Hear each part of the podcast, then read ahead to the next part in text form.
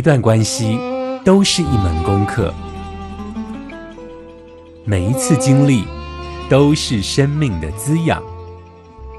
世界上最重要的东西，往往用眼睛是看不见的。One, two, three, four. 那我们就用听的吧。今夜遇见小王子。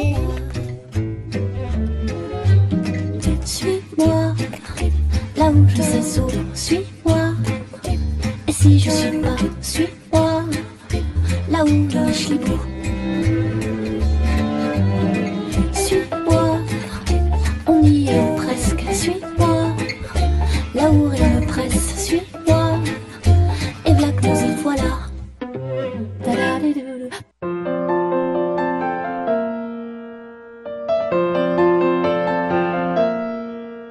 收听大千电台《今夜遇见小王子》，我是阿光。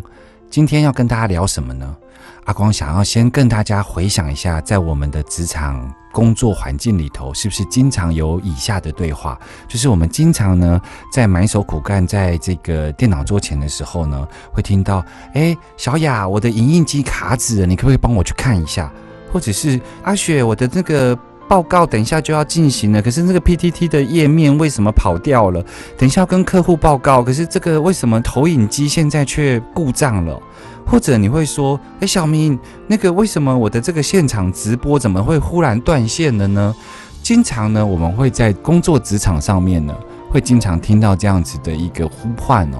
那在我们的生活周遭，一直有这样子的角色存在哦。这个在有一个偶像剧啊，把这一些人呢叫做这个便利贴女孩，或者是称为便利贴男孩。那什么是便利贴女孩？什么是便利贴男孩呢？其实呢，这一群人呢，如果是在一个大公司，它可能是一个行政部门。那这个行政部门里头呢，它可能会被分为什么呢？分为总务啊、人事啊、出纳，甚至总机啊、柜台啊、行政啊等等的。可是呢，我们台湾又是以中小企业为主啊，就是不足以撑起一个部门。然后我们就经常呢会把这一些相关事务性的工作呢，然后我们就会给一个人或两个人来做、那尤其像这种中小企业比较呃中小型的这种规模啊，我们通常呢所谓的行政管理的这一个人啊，他通常就是要包山包海，也就是说，他可能不是我们公司里头的金鸡母的部门哦，他可能不是业务部门，不是企划部门，不是动脑的，也不是赚钱的，可是呢，他却是一个支撑公司的这一种后勤部队吧。所以呢，这些便利贴女孩跟便利贴男孩呢，就会有他们的这种属性哦。那因为阿光自己呢，从年轻的时候其实是从这个便利贴男孩一步一步做起哦，所以。阿光后来一直做到了主管的位置的时候呢，重新回来看的时候，我就会觉得，每次看到这些便利贴女孩、男孩呢，就会感觉到心里暖暖的。然后我总是想要呢，为他多做一些什么。然后我们也可以从阿光自己的这一种真实的生命故事，以及现在我们办公室里头的这一些行政总务人员呢，我会在他们身上呢看到了一些生命的这一种轨迹哦。那这些轨迹呢，其实阿光从年轻的时候到现在都经历过。其实这个便利贴女孩或便利贴男孩呢，其实会分成几种类型。这种类型呢，就有一种叫做这种天真型的，尤其便利贴女孩比较有这一种天真型的，就是。你交办给他的工作呢，他所有呢，不管难的、简单的，他都会笑嘻嘻的跟你讲说好啊，然后他就拿去做了。然后他去做完之后，可是他也会想要准时下班。他的人生没有什么要在工作领域里头去自我实现，对他来讲，他的自我实现可能是在爱情，可能是在亲情，但绝对不是在公司里头哦。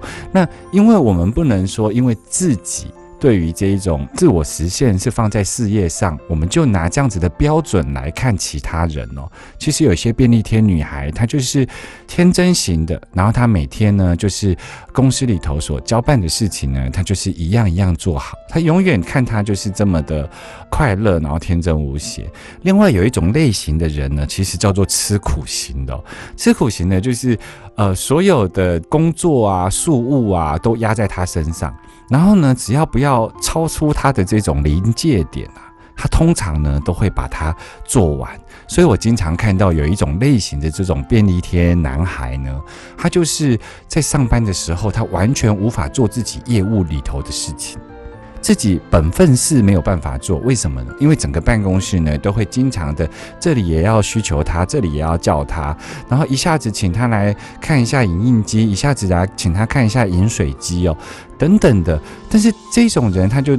对阿公来讲，他就是一种吃苦型的这个便利贴男孩哦。那他经常呢晚上加班，就是在做他自己分内的事情。那这种人有一个好处，就是他会默默做。可是呢，他有点像温水煮青蛙，你千万不要给他过了那一个临界点，因为他过了临界点呢，他会忽然之间爆发起来。像阿光的经验里头，呃，我曾经遇过一个便利贴女孩哦。她就是总是会在工作的某个周期的时候呢，她就会有一张扑克脸，然后她那张扑克脸呢，就是会，嗯，就是所有人对他讲话都不起劲，但是你交代他做的事情，他也会默默的做，然后我们就很害怕这一种行政的苦瓜脸哦。那这种吃苦型的人呢，我也觉得。还好，至少他都会把工作做完。我觉得最恐怖、最强大的是什么呢？最强大的就是学习型的人。她明明是便利贴女孩哦，可是当所有人对她的需求都用便利贴贴在她身上的时候，她就像是一个行动的连龙墙哦，就是那个我们那个反战中啊，我们支持香港的那个最新的那一种标签的话语叫做连龙墙哦，就是说所有的期待都可以放在她身上，然后这一种学习型。的便利贴女孩呢，到底有多强大呢？马上回来。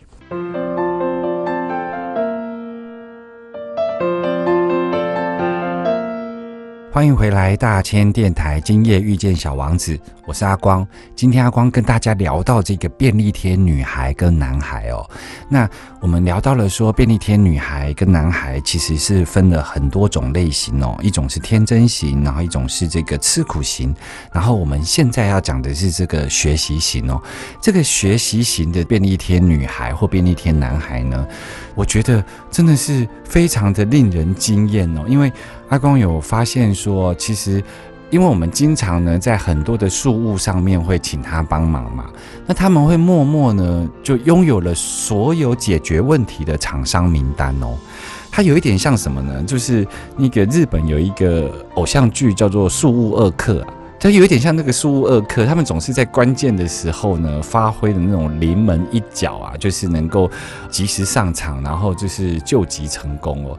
这个便利贴女孩啊，这种学习型的，就很容易在未来，她就会成为整个公司的后勤资源最重要的人。然后呢，她甚至呢，因为要帮忙大家，然后她开始熟悉各个部门的业务。最后呢，他就会超前部署，他都会知道说，今天公司做活动做到这里的时候，他就会需要什么配备，或者是公司活动做到这里的时候呢，可能就是要准备什么，跟哪个厂商来联系，然后要先把哪些东西先进驻哦。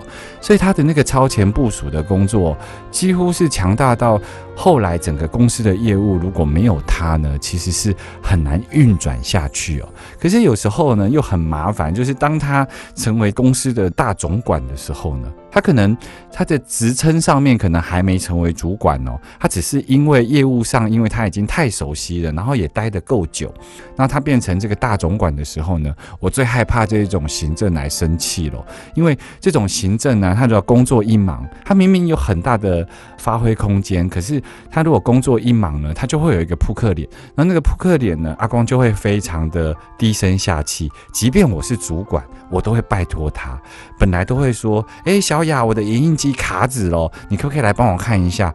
我就会默默的走到他身边，跟他讲说：“小雅，那个影印机卡纸我弄很久了，嗯，我还是不知道它到底哪里出了问题哦。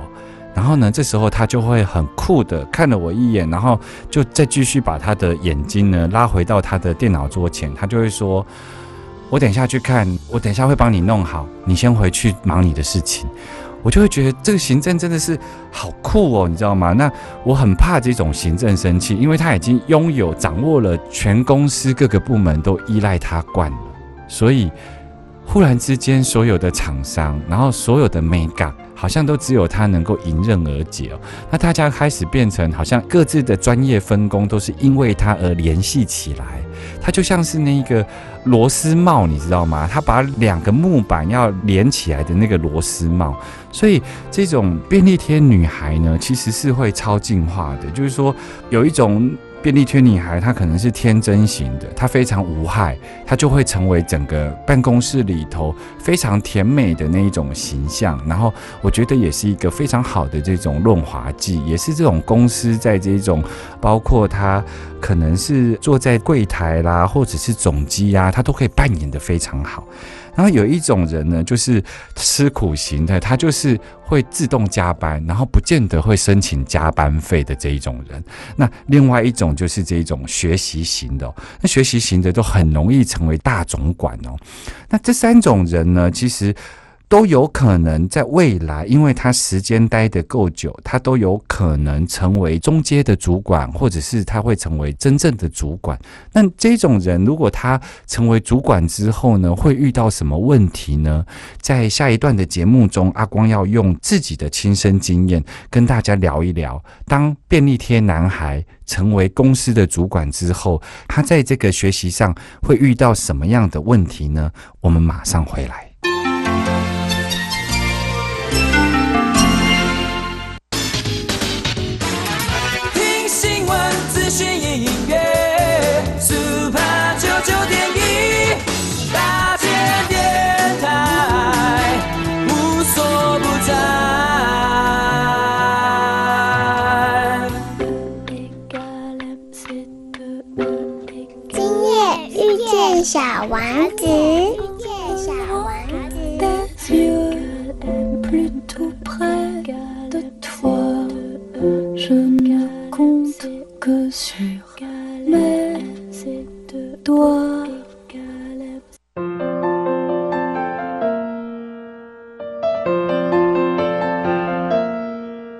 回来，大千电台。今夜遇见小王子，我是阿光。阿光在今天的节目要跟大家聊便利贴女孩、便利贴男孩。其实阿光自己呢，就是从二十几年前从基层一步一步的工作起来哦。阿光是这一个百分之百的便利贴男孩哦。你知道阿光念书喜欢念那一种飘在空中的嘛？一下子念宗教系，一下子念社会学啊，就是我都不太念那个会赚钱的科系哦。所以呢，阿光在踏入职场之后呢。包括后来去当老师啦，或者是去很多地方上班哦。其实我认为便利贴男孩并不是因为你没有能力，便利贴男孩有时候是因为你的个性哦。像阿光是从这个便利贴男孩做起哦，而且我是什么型的便利贴男孩呢？我是那一种使命必达型的便利贴男孩。或者应该说，我是那个有求必应型的便利贴男孩。我会因为这个公司的规模的大或小，我都不管哦。主管交办的事情，我一定会使命必达。我印象中哈，我当时承接了一个呃活动案，那个活动案呢，就是。大概十几年前，然后那时候大家开始流行要骑单车，你知道吗？那就办了那种骑单车的这一种活动。那骑单车活动呢，就是要借路权嘛，然后借路权，然后包括周边哪一个点，它可能需要有点心站或补水站等等的。那当时的这一种单车的活动呢，其实我所有都忙完了。物资都已经确认好了，然后第二天就要办活动了。可是呢，我在第二天要办活动的前夕呢，我就是收到了这个第二天要来参加民众啊，都要换上这一次骑单车的主题的 T 恤哦。那我拿到了这个 T 恤的时候呢，我本来是发现说这个 T 恤呢，跟当初设计的时候的那一种色差好像跑掉了。那那个色差跑掉了，就是它印在那个 T 恤上面，因为我们当时就是找了一个比较好的材质，然后不是用这种热转印的方式。什么是热转印呢？就是有时候我们买 T 恤啊，它上面会有一大块的这个图像，那那块图像的地方呢是完全的很鲜艳，然后图像也很美丽。可是呢，我们穿起来那一块就是不透气，有没有？那个就是热转印哦。还有另外一种方式是说，它把这个颜料呢直接吃进去里头纤维，可是因为它吃进去纤维，所以它就没有像热转印一样那么鲜艳哦。也就是我在那一次处理这一个 T 恤的时候，第二天已经要办活动了，可是 T 恤的厂商送来，然后我看到那 T 恤那个色差呀，当初跟总经理啊、跟董事长禀报的设计图案呢，色差跑掉了。可是我在想，说明天其实就已经要办活动了，所以我就也没有跟总经理讲，也没有跟董事长讲，然后就把这个上千件的 T 恤呢，就放在仓库里头。结果你知道吗？好死不死呢，平常就是这样默默的就可以第二天顺利的过完，即便大家对于 T 恤可能会有抱怨，但是活动还是可以如期的进行。可是你知道吗？那天不晓得为什么，平常不进公司的董事长就进公司了。然后好死不死呢，我都还没把 T 恤搬进仓库里头，我只是想说第二天就要搬到活动现场的，不要把它搬进仓库吧。就董事长一进门呢，他就看到了那个 T 恤之后呢，他就勃然大怒，他就说：“可是他其实是没有骂我这个小小的便利贴男孩。”他就把主管叫来，他就说。这个为什么主管都没有把关？这颜色跟当初跟我报告的颜色完全不一样，然后你们就想要这样蒙骗过关？难道你们不知道我们承接这种厂商的活动？我们不是把它办完就好，而是我们当初我们自己给人家的报告里头所要达成的这种目标跟很多的细节，如果你们不能够照这种细节把它执行好，这种执行力就是有问题的，你知道吗？董事长就像连珠炮一样站在这个门口，对着这一个 T 恤，然后就对着主管骂。其实，在骂主管的同时，我坐在我的工作岗位上面，坐在我的座位上面的时候，我已经吓了一身冷汗了，你知道吗？因为他在骂主管的每一句话，我都觉得我愧疚主管。于是呢，在董事长离开之后呢，我的主管跑来跟我讲说：“没关系，你就这个事情已经不可逆了，因为明天早上就要办活动了。”可是呢，我那时候实在是太愧疚了，所以我就跟主管讲说：“让我试试看吧。”那我就问主管说：“如果重印来得及，你愿不愿意给我机会？”这样子。我指的意思是，你还愿不愿意能够多做一些支出？然后，呃因为这个经费就是不一样嘛，因为原来只要一千件的活动 T 恤嘛，而我为了重印，我除了浪费原来的 T 恤以外，我还要增加经费嘛。也就是说，我会让公司的成本提高，也是我们办这一场活动可能会没赚到钱。那当时的主管呢，看到我已经吓到钱顺顺，他就说，他也不想让我难过，他就说：“好吧，你如果觉得你要。”你要试试看，你就试试看吧。我记得我那个时候呢，就骑着摩托车，拿了一件 T 恤，冲去了台中的文心路四段哦，那边有一个印刷厂。当我去的时候呢，已经是。礼拜六的晚上已经是七点多了，然后他们铁门已经拉下来了。然后铁门拉下来的时候呢，我就我就按门铃敲他们的铁门。这个时候，他们的老板就跑出来。那老板跑出来呢，他跟我讲了一句话。讲那句话的时候呢，我整个人都傻眼了。到底老板跟我讲了什么话呢？马上回来。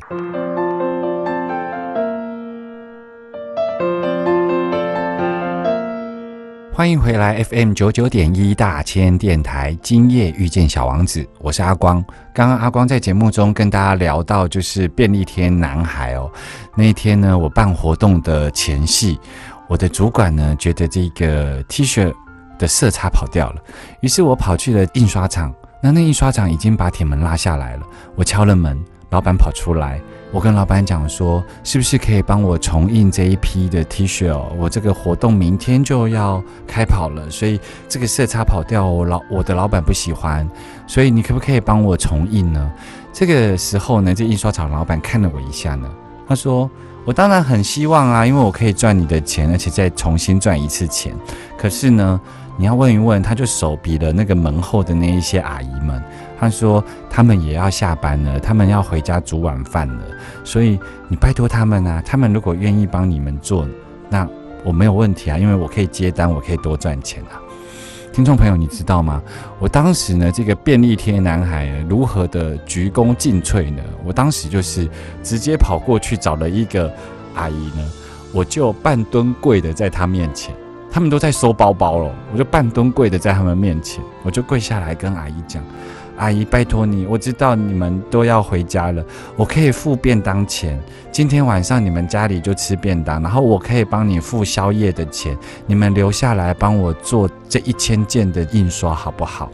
那那个阿姨全部都看到我，都有点傻眼。我那个时候呢，脸面也不要了，我反正我觉得男孩子嘛，年轻嘛，对着这些姐姐、婆婆、阿姨们就是塞奶嘛。我就想尽办法拜托他们，然后他们后来就是你一句我一句呢，就沟通了一下。有一些人就说他没有办法，有一些人呢愿意留下来加班。那我也跟老板讲说，如果他们愿意留下来加班，加班费你出，可是你必须。呃，让我动声色的转嫁在我衣服的成本里头，就是说你不可以额外跟我收加班费，因为这个我在整个活动的预算上面我没有办法核销哦。那所以呢，部分的这个阿姨呢，他们就留下来帮我做 T 恤。那我当天晚上呢，我记得他们留下来做的时候，我九点就出去买手摇饮，然后买完回来之后呢，我十一点呢就跑出去买姜母鸭，然后陪着他们吃宵夜啊，然后做，你知道吗？不夸张，我到早上四点的时候，在印刷厂看着他们印完最后一批的活动 T 恤。那阿光为什么要来讲这个例子呢？其实我要讲的是，便利贴男孩或便利贴女孩都有这样子的特性，而这个特性在未来的职场上，如果他要在网上能够担任更重要的职务呢，他会遇到一些限制哦。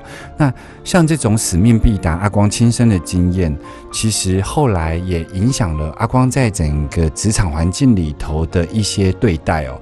比方说，阿光印象非常深刻，因为我几乎就是这一种拼命三郎型的便利贴男孩，很多事情我都会尽自己的力量把它完成哦。所以主管呢，已经很习惯把很多事情呢都交代给。给你，然后呢，你也很努力的把它完成。可是呢，人非圣贤，有时候主管呢，其实对于你没有做好的事情呢，会不小心的会指责，会骂你。那阿光就有发生一件事情呢，就是因为在他们在感情上习惯交办你事情了，然后他对你的信任胜过于其他同事。你已经很清楚的知道呢，你的主管呢，对于你呢，跟对于别人呢，已经有非常不一样的心理的位置哦，所以他会经常的把很多的事情交办给你。可是呢，当他事情发展不如他预期的时候呢，他当然会比别人有更多的机会骂你，对不对？或者是指责你。那当然，在这个过程中呢，他就会骂习惯了。那我记得我的主管呢。就开始会对于很多事情如果不顺心，他就会骂我。被骂这件事情好像变成我工作的一部分哦，就是我工作内容的一部分，就是要背黑锅，因为只有我能够信任这个主管。然后知道说他在骂我的时候，其实有时候是骂给其他人听。他是透过骂我，然后去跟其他人讲说，其实你这个就是没有做好，没有做好。因为便利贴女孩跟便利贴男孩经常在做部门跟部门之间的这种衔接点嘛。那所以他很多时候会透过骂我来给别人听。可是有一次呢，我的老板呢就真的骂我骂得太过分了，他竟然。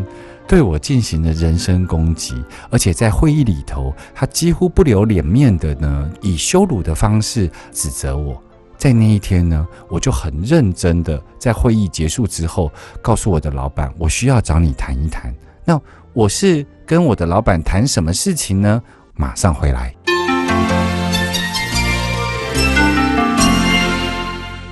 我是郁可唯，我在 Super 九九点一大千电台。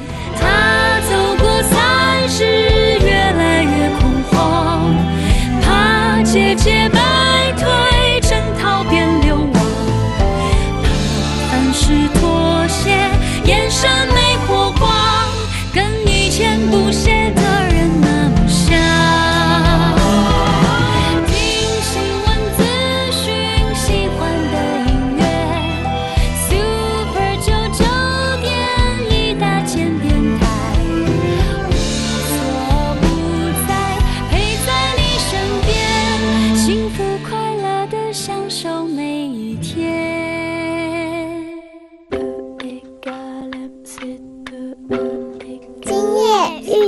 小王子。小王子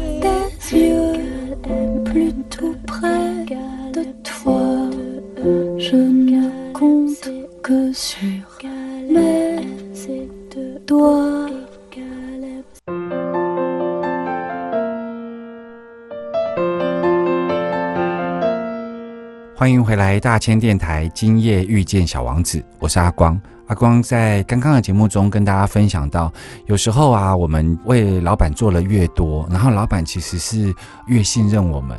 可是呢，他越信任我们，就越交代我们更多的事情。然后里头，如果我们有整个事情的发展过程中呢，不如他预期，他们就会习惯的对我们苛责，甚至对于我们责备。可是其实有时候这个信任关系，其实是在这个过程中呢，老板因为信任你，他也知道你不跟他计较，他几乎把你当兄弟一样，所以他很多时候开会呢，他就会特别的把你指出来，因为他不好意思骂别人，然后他就会先骂你特别凶。那我记得呢，有一次在开会的过程中呢，老板就骂我，而且甚至于他有一点羞辱的方式在会议中骂我。那那已经到了这种人身攻击的情况了。于是呢，我在那一次的会议之后呢，我约谈了我的老板。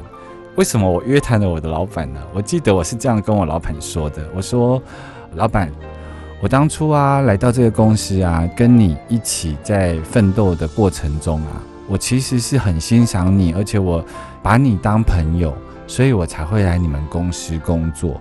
那现在呢，我觉得在今天这个会议里头，我觉得那个越界了，就是说，我觉得你的那种羞辱式的人身攻击啊。我很怕我们未来没有办法继续当朋友。如果我要继续在这个公司跟你一起工作的话，那如果你已经骂我骂习惯了，那我会开始不欣赏你，然后我会开始讨厌你。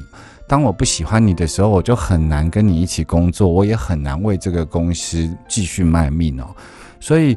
我觉得或许我在这个时间点离开公司是最好的，因为我还可以保留就是欣赏你的部分，然后我也可以保留我在这个公司的美好回忆哦。所以，如果我们还要继续当朋友，我觉得我们两个之间就不要有雇佣关系在。然后我去别的公司上班，然后呢，我可以继续当你的朋友，在很多时候或许我还可以继续帮忙你。我记得我跟我老板讲完这段话的时候，我想他应该一方面他。有感动到吧？因为我怎么会揭露到几乎对他表白，你知道吗？另外一个就是你提醒了他界限这件事情，就是你可以表达你的情绪，你可以对事情不满意，你可以对于这个事情的发展方向呢感觉到懊恼，但是你也可以在会议上检讨的时候提出任何的谏言，但。无论如何，你就是不能超越过那个界限，因为那个界限其实是在破坏信任关系，并不是在每一次的冲突、每一次的这个开会里头往前走哦。所以自从那一次之后啊，真的，我老板改很多是没错啦。可是呢，在那一次之后呢，我老板从来没有对我进行人身攻击，也很少骂我。因为好像提醒了他那个界限，然后他开始会珍惜跟你之间一起工作的感觉。那当然，他有时候还是会骂骂我的同事啦。可是呢，他已经开始会修正，至少对我，他从来再也没有对我有这种人身攻击或者是羞辱。那今天竟然在谈这一个。便利贴女孩跟便利贴男孩啊，我就要说，这样子的人格特质啊，就有很多时候，随着在这个公司待久了之后，你可能会成为主管。那你成为主管的时候呢，你会有很多的盲点。像我自己，我后来在一个公司上班，然后我是一个主管的位置。可是呢，因为我是从便利贴男孩一路一路上来，于是有一天呢，我的那个董事长就把我叫到办公室去，他跟我讲什么，你知道吗？他说啊，嗯，阿光，如果你要帮忙我，你就是要做到几件事情。一件事情呢，就是你可不可以不要所有事情都自己做啊？因为公司是 teamwork，公司是团体作战，你什么事情都揽在自己的身上做的。其实你会发生一件问题，就是所有的资讯都在你身上，你无形中在做资讯垄断的事情。资讯垄断如果在一个人有意识的操作下呢，它就是会成为权力的核心。但是如果他不是有意识的操作的时候呢，所有的这个资讯都揽在你身上的时候呢，没有人能够补位，没有人能够帮忙你，所有都必须你自己一个人做，而这不是一个 teamwork，这也不是一个公司应该发展的方向。OK，我觉得他当他跟我讲的时候，我有一点这种醍醐灌顶，你知道吗？我忽然想说，嗯。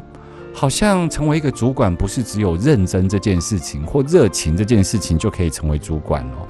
所以那个时候，我的董事长其实教导我很多。他另外一个教导我的面向是这样子的：他有一天一样是把我叫进他的办公室，他跟我说：“阿光啊，你知道吗？其实你已经表现得非常不错了，可是你还是很少能够帮上我的忙。”我那个时候听了，我就满脸狐疑呀。他这句话是什么意思呢？